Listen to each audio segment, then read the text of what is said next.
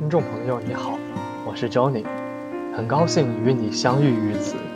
我将以朗读的方式与你分享一本书，它关乎人类与周遭的相处，它关心这个浮躁的世界需要的设计。这本书是日本设计先驱黑川雅之先生的《设计与死》，让我们一起走进黑川先生的设计人生。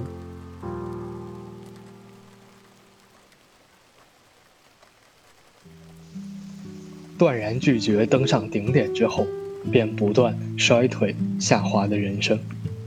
二零零八年六月十二日，我不愿人生如一条抛物线，登上顶点之后便渐渐衰退下滑。我断然拒绝度过这样的一生，我要尽情尽兴的去活，而后再悠然消失。我认为活着这件事。必须有两股力量的支持，一股是努力，一股是梦想。努力在背后推动我们进步，梦想则在前方指引我们。人生就是凭着推和拉这两股力量而一往直前。